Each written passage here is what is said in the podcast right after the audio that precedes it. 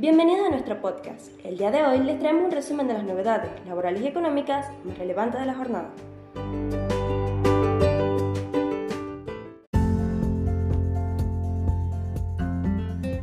PBA. Reformas a la Ley Impositiva 2023 respecto de ingresos brutos. Los legisladores de la provincia de Buenos Aires sancionaron los cambios a la norma legal que permite generar los diversos recursos al Estado provincial y en ese marco el impuesto sobre los consumos adquiere una relevancia central debido a su potencial recaudatorio.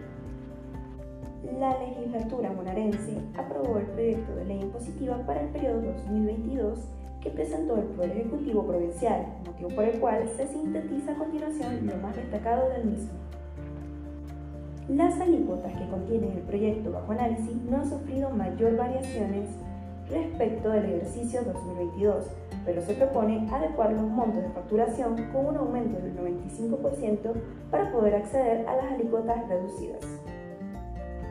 Asimismo, se mantiene la exención por 12 meses a contribuyentes incluidos en el régimen simplificado de ingreso bruto, monotributo unificado, cuya inscripción al impuesto se formalice durante el año 2023. Por otra parte, se creará un código NAIIB para grabar los servicios de procedimiento y validación de transacciones de criptoactivos y o criptomonedas por cuenta propia en forma colaborativa o bajo cualquier otra modalidad que tributará con una alícuota de 4%.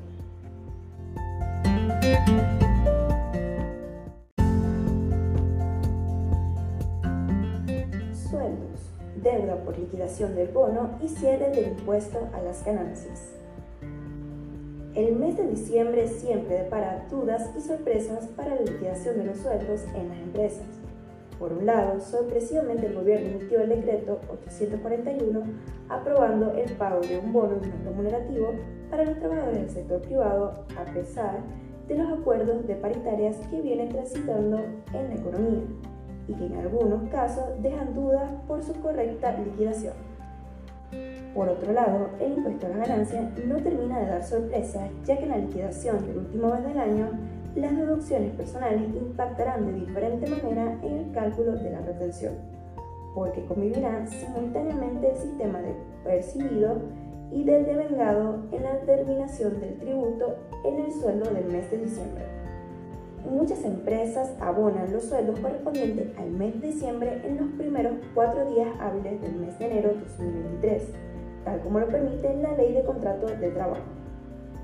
En estos casos, para el cálculo de la retención del impuesto a las ganancias, que según la ley debe calcularse por el sistema de lo percibido, deberá utilizarse las nuevas tablas de las deducciones personales y de las tablas de cálculo actualizadas con el incremento de su monto incorporando el 78,83 del índice salarial RIPTE a octubre del año 2022.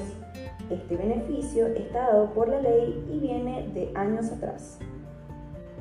Sin embargo, el importe de los sueldos brutos mensuales que deben superarse al efecto de saber que el trabajador se encuentra alcanzado por ganancias y la deducción proporcional que se incrementa de para el segundo tramo de trabajadores se mantiene igual a lo que rige en el devengado del mes de diciembre. O sea, sigue siendo de 330.000 el límite para definir si se abona el tributo o no, a pesar de que el sueldo de diciembre se pague en los primeros días del mes de enero.